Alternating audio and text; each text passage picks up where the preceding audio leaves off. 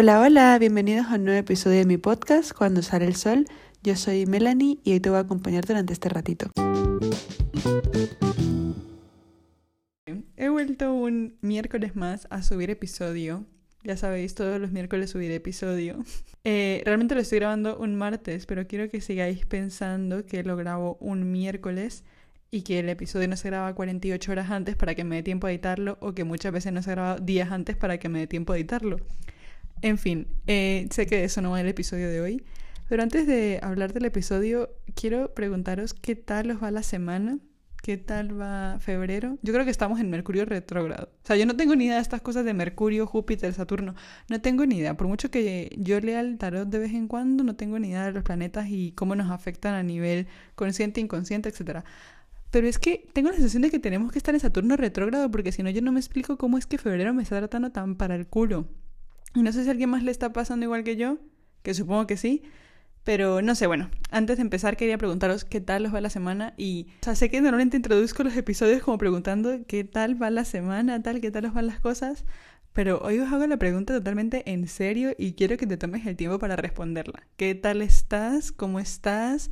¿Cómo te trata la vida? ¿Bien, mal, regular, sin más? Bueno, eh, contéstamelo, así sea por aquí o por Instagram, no sé. Creo que voy a dejar esa pregunta aquí abajo en Spotify porque me interesa saber si alguien más está teniendo un febrero desastroso y apenas llevan, no sé cuántos días vamos de febrero. Siete días, siete días de febrero y ya febrero me ha cacheteado, pero por todos lados.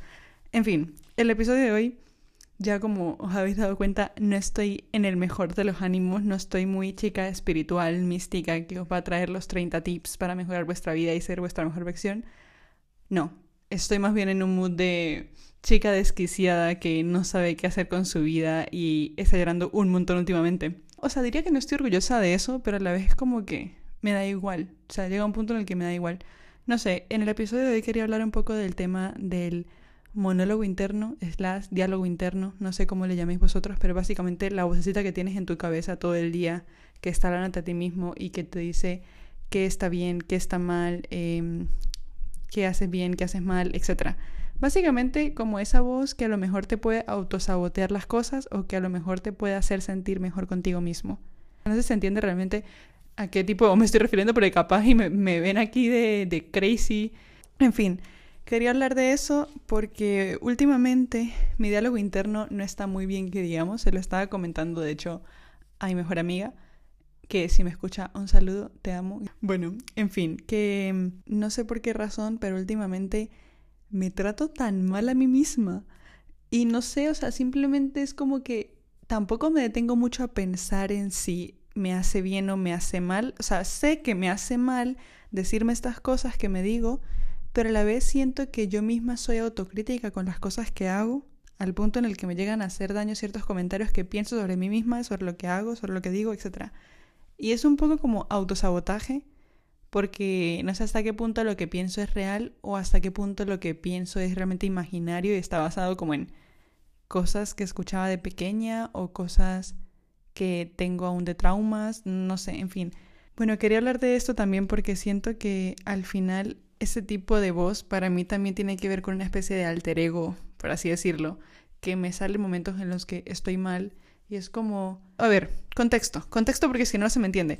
Yo siento que existe como a lo mejor una cierta presión externa para ser la mejor versión de ti misma. Pero es que hay días en los que yo no puedo ser la mejor versión de mí misma. O sea, hay que entender que yo por mucho que haga episodios hablando de esto, de lo otro, para que te sientas mejor, tal, no sé qué, darte algunos tips o lo que sea, yo no todos los días soy un ser de luz que vomita arcoíris. No. De hecho, más bien es un 50-50. Algunos días soy la persona más amorosa del mundo y otros días simplemente quiero encerrarme en mi habitación y gritar a las cuatro paredes como el, el trend este de TikTok de las chicas desquiciadas que aparecen gritando. Bueno, mi cabeza últimamente luce así.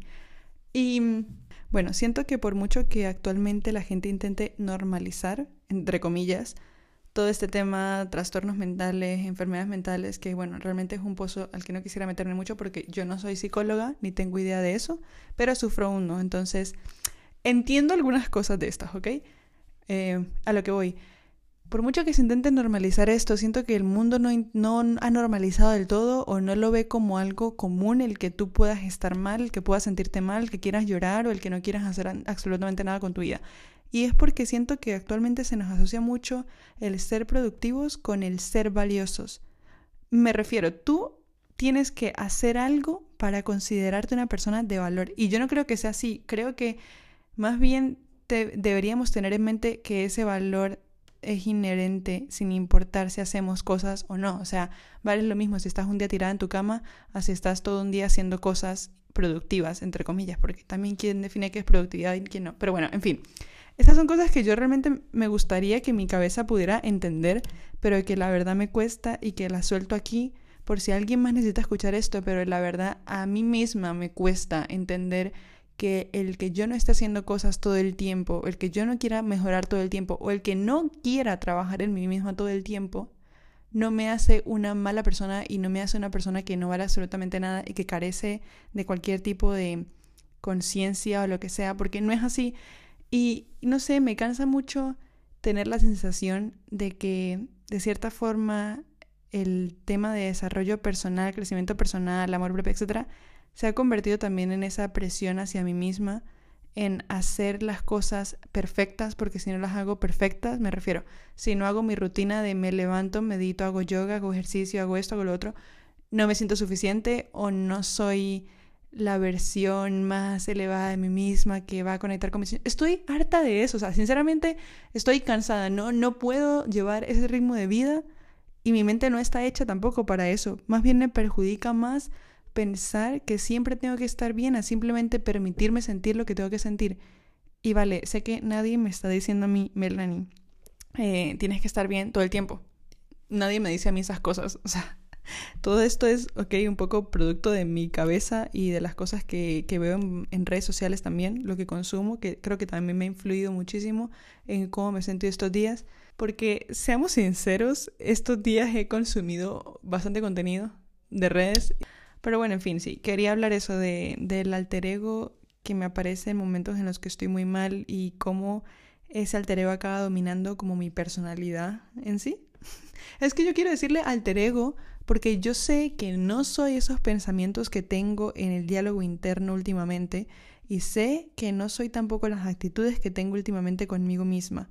Sin embargo, aparece este alter ego que me hace creer que todo es una mierda, que todo es lo peor, que yo soy lo peor y no es algo que me guste sentir, pero que a veces es como hasta liberador. O sea, porque si piensas que todo es una mierda, no hay forma en que la gente o alguna situación te pueda decepcionar y esa es una, perdón, esa es una mentalidad que yo llevo teniendo mucho tiempo durante mi vida y que cuando por fin decidí que podía, como digamos, reprogramar mi subconsciente y meter afirmaciones que me hicieran bien, lo que sea, pues fue ese momento en el que yo dije, vale, esto que me decía no era verdad.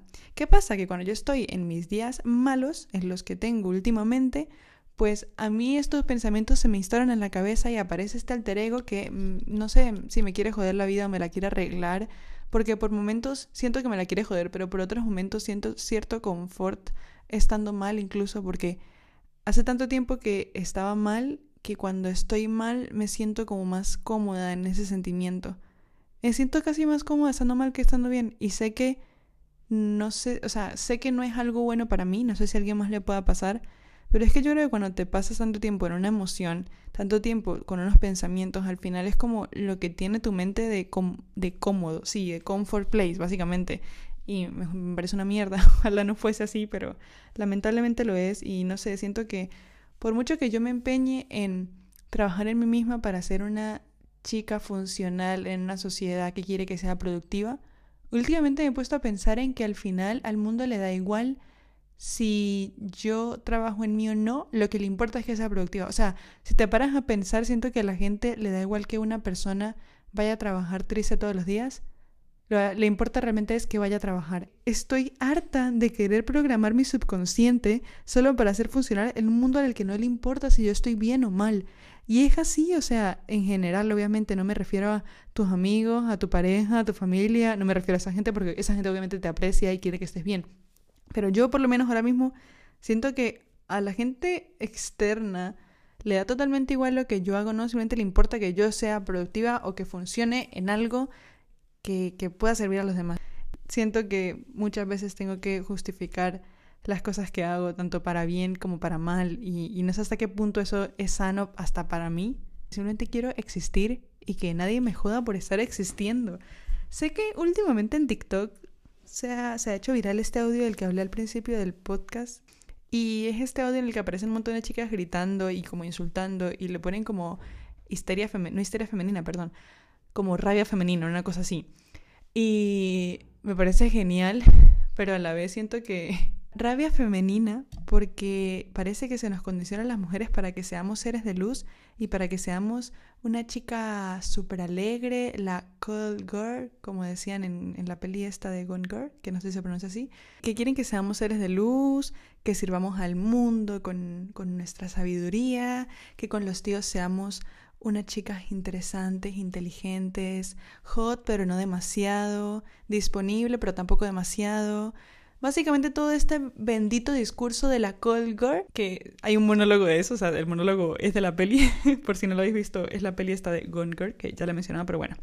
A lo que voy es que de cierta forma yo siento liberador hasta ver esos vídeos de chicas gritando porque es como expresan todo lo que yo no he podido expresar en 19 años de vida que tengo, que es rabia. Muchas veces lo que siento es rabia y no puedo expresarla porque siento que está mal visto que una tía se enfade tantísimo como me puedo llegar a enfadar yo. Siento si estoy hablando demasiado rápido, perdón, pero es que me estoy alterando porque al final yo quiero poder gritarle a una persona sin que piense que, ay, no soy tan femenina por gritarle a una persona. No sé, estoy harta de que la gente quiera imponernos a las tías sobre todo que tenemos que hacer o decir cierta cosa para ser más femeninas o menos femeninas. Es que, ¿de dónde sale incluso el concepto de la feminidad? Yo también quiero hacer un episodio sobre eso. el hecho de que estemos normalizando ser una chica desquiciada en un mundo en el que se la suda como estés tú, me parece perfecto. Ya era hora de que las tías tomásemos... Eso suena súper activista, no.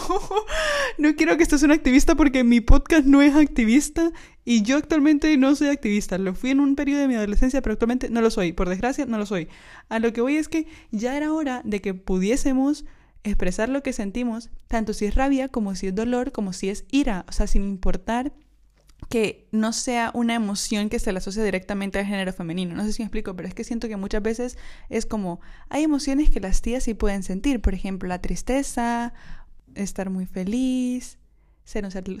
Eso no es una emoción, pero bueno, para que me entendáis, como que siento que hay emociones que se nos permiten sentir y luego hay otras que son más, esto no, no lo podéis sentir, hay que apagar esto y darle un botón porque como expulséis esto ante la sociedad os van a aniquilar.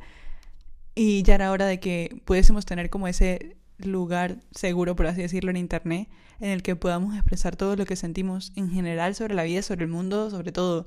Y también habla aquí de que es verdad, sí, o sea, las tías muchas veces se nos juzga por expresar una emoción en concreto, pero diciéndolo también me he puesto a pensar en que al revés, de cierta forma también pasa, porque eh, creo que en un episodio en el de estar triste no te define como que dije algo así de a los tíos no se les permite mucho estar mal.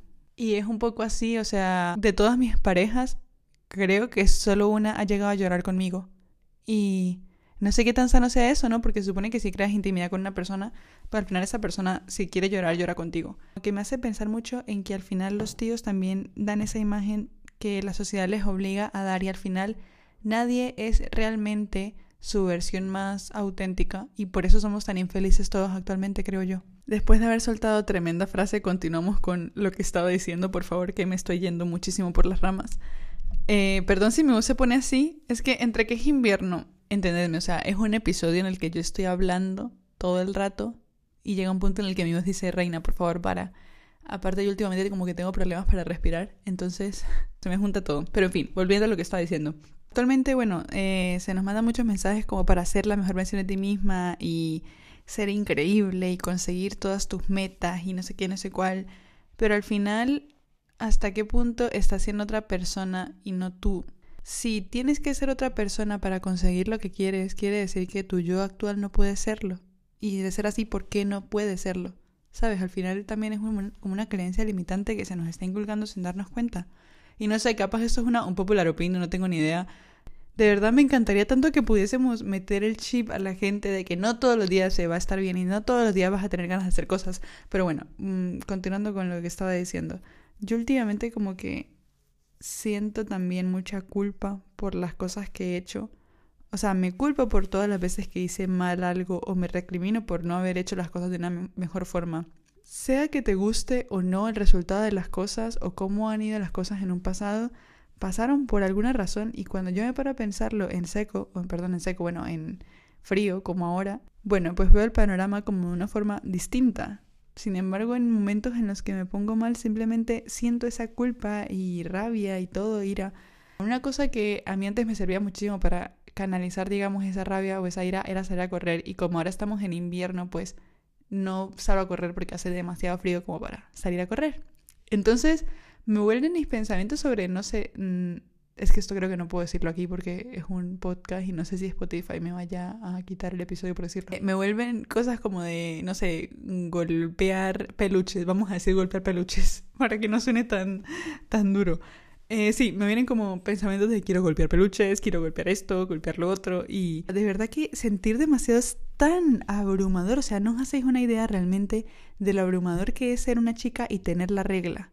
Bueno, tengo la regla, por eso lo digo, y soy una chica. O sea, soy una chica y tengo la regla, por eso lo estoy diciendo. Pero es que sentir demasiado es exagerado porque llega un punto en el que te sientes cansado de tus sentimientos, de tus pensamientos, de ti misma y momentos en los que literalmente solo quiero apagar el botón de mi mente y no pensar en nada y simplemente estar como en modo avión ¿Sabes eso que se le pone el móvil cuando quieres que esté como sin mensajes ni nada, que es el modo avión? Creo que sí, se intenta normalizar mucho el tema de los trastornos mentales, las enfermedades mentales y todo este cuento, pero al final la gente no investiga y no tiene ni idea de cuánto sufrimos las personas que padecemos algún tipo de trastorno mental o alguna enfermedad mental. Y, a ver, tampoco culpa a nadie porque, pues entiendo que la gente no quiere informarse si no está viviendo una situación así y al final es muy complicado para los demás entender cómo se siente uno. Incluso muchas veces explicando con palabras cómo te sientes la gente no te va a entender porque solo tú sabes lo que estás sintiendo y solo tú reconoces tus emociones. Entonces, esa es otra, sentir valida, o sea, buscar validación externa, que es otro problema que, que tengo. Es como, antes sentía como la necesidad de validación masculina. Esto es top momentos que me mantienen humilde, necesidad de validación masculina. ¿Lo he sentido? Pues sí, ya no lo tengo por suerte pero sí que es verdad que mm, una parte de mí sigue necesitando validación externa muchas veces y no sabes cuánto me jode, quisiera que no fuese así.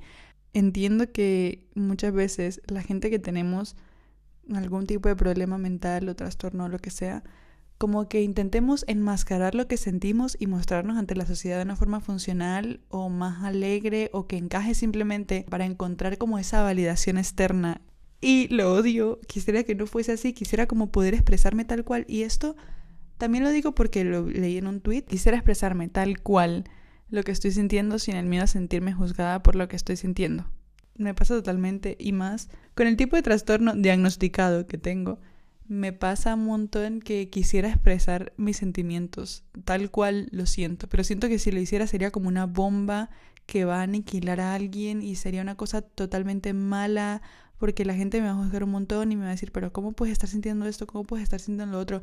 Y por eso siento que cuando hablo de las chicas desquiciadas de Internet, me siento como en un lugar mucho más a salvo, un lugar mucho más seguro para mí, porque puedo decir lo que me dé la gana y van a haber un montón de chicas que van a sentir igual que yo. No porque seamos chicas es menos válido lo que sentimos o el sentimiento es menos fuerte o es, ay, es adorable o es cute o lo que sea, no, simplemente si siento rabia quiero sentir rabia normal y poder expresar la rabia. Creo que tengo un conflicto con la rabia y me acabo de dar cuenta en este episodio. esto es terapia para mí, esto es terapia gratis. Al final, incluso en mi forma de querer, me he dado cuenta que soy un poco una chica desquiciada queriendo. O sea, yo a un hombre que ame, le daría mi corazón en sus manos. Ah, si pudiera yo me sacaría el corazón y se lo entregaría en sus manos. Yo amo a la gente a ese tipo de, de extremo y es horrible y es doloroso porque claro, a mí me gustaría que esto fuese como más eh, de película. Me refiero, que si yo quiero tanto a una persona, la persona me quiera a mí de la misma manera y con la misma intensidad y se vaya a recorrer, yo qué sé, todo el país para venir a verme o que vaya a viajar desde otro continente para verme o yo qué sé, es que estoy pensando en escenas románticas de las pelis, pero no me acuerdo ahora mismo de ninguna. Muy bien, Melanie. baja cultura cinematográfica. ¿Sabéis lo que es? O lo que me está frustrando ahora mismo. Que yo soy una persona que consume muchísimo contenido cinematográfico.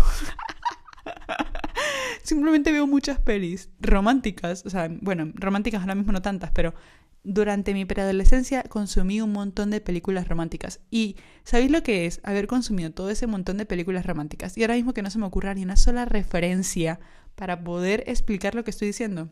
En fin, lo que voy es que en mi cabeza de pequeña, pues eso siempre he tenido como esa idea de el amor idílico que veía en las pelis y todo este cuento, que bueno, ya luego haré un episodio de eso porque estamos en febrero, obviamente. Simplemente ahora me doy cuenta de que la intensa soy yo, o sea, la desquiciada suelo ser yo. Por una parte me gusta, porque siento que siempre voy a querer yo más que la otra persona, pero por otro lado siempre me siento como medio vacía, porque digo, al final, por mucho que yo le dé a una persona todo de mí, esa persona no va a darme todo de ella no sé, tiene sentido. Dios mío, siento que de verdad estoy quedando totalmente desquiciada y que me van a cerrar la cuenta del podcast en cuanto suba este episodio. En fin, no sé amigos, simplemente estoy soltando aquí un montón de cosas sin que tengan mucha coherencia y espero que se me estén teniendo lo que quiero decir. Vuelvo a decirlo y lo vuelvo a repetir, he encontrado mucho refugio en las chicas desquiciadas de Twitter. Un beso a todas las que subí vuestros poemas y cositas porque a veces es lo único que me puede llenar o lo único que, que hace que me sienta más comprendida en el mundo o menos sola. Y el bot este de Silvia Plath, siento que eso también me ayuda a sentirme menos sola. Hoy, por ejemplo, leí varios de Silvia Plath y yo, mm, sí soy, retuitear. Me gusta esa parte de las redes que es como que logran conectarnos con una parte de una persona que a lo mejor es más sensible o más vulnerable y eso lo he visto mucho en Twitter porque en la vida diaria para alcanzar cierta intimidad con alguien necesitas como muchísimo tiempo. O no muchísimo tiempo, pero a lo mejor sí como crear una conexión de. una conexión más profunda como para abrirte con otra persona. Y en redes, como sientes que nadie te está viendo, pues al final les pones lo que te da la gana y que quede ahí al aire, pero sin darte cuenta, al final estás mostrando tu vulnerabilidad en redes sociales. Me parece eso muy bonito y a la vez me da miedo. Para acabar el episodio de una forma que sea como algún mensaje de ánimo o lo que sea, lo bueno de estar desquiciada en este mundo es que si lo piensas bien, eres muy interesante. fin. Es broma. Es broma, chicos. Lo bueno de estar desquiciada es que, quieras o no, vas a sentir las emociones de una forma bien intensa y esto aplica tanto para lo bueno como para lo malo. Y me gusta eso porque leí un texto que decía algo así como, piensa que todas las emociones malas que puedes, malas entre comillas, porque no hay emociones malas, todo lo que sientas en estas emociones lo vas a sentir en su polo opuesto, o sea, vas a sentir todo eso, toda esa magnitud en emociones positivas. Hay una polaridad en la cual tú, aunque se sintiera muchísima tristeza, muchísima rabia, va a haber un punto en el que puedas sentir mucha, muchísima felicidad y muchísima paz y muchísima tranquilidad. ¿Qué pasa? Que yo también sigo soñando con ese momento y Sigo esperando también que mi horario de sueño mejore. Creo que voy a dejar el episodio hasta aquí porque si no va a ser totalmente eterno. Por favor, si os ha gustado el episodio o creéis que a alguien le pueda servir, compartidlo, mmm, subidlo a las historias, dejadme una reseñita o valorarlo con estrellitas. También recordad que le podéis dar a la campanita esta de notificación en Spotify. Recordad que me podéis contar por Instagram eh, qué tal estáis, si os ha ido bien la semana, qué tal está yendo febrero. Y no sé, simplemente contadme lo que pensáis de este episodio, porfa. El último episodio, bueno, bajó un poco, pero muchas gracias a los que me habéis escuchado porque sé que sois los reals, los reales y los que vais a estar ahí siempre. Así que bueno, nada, un beso y adiós.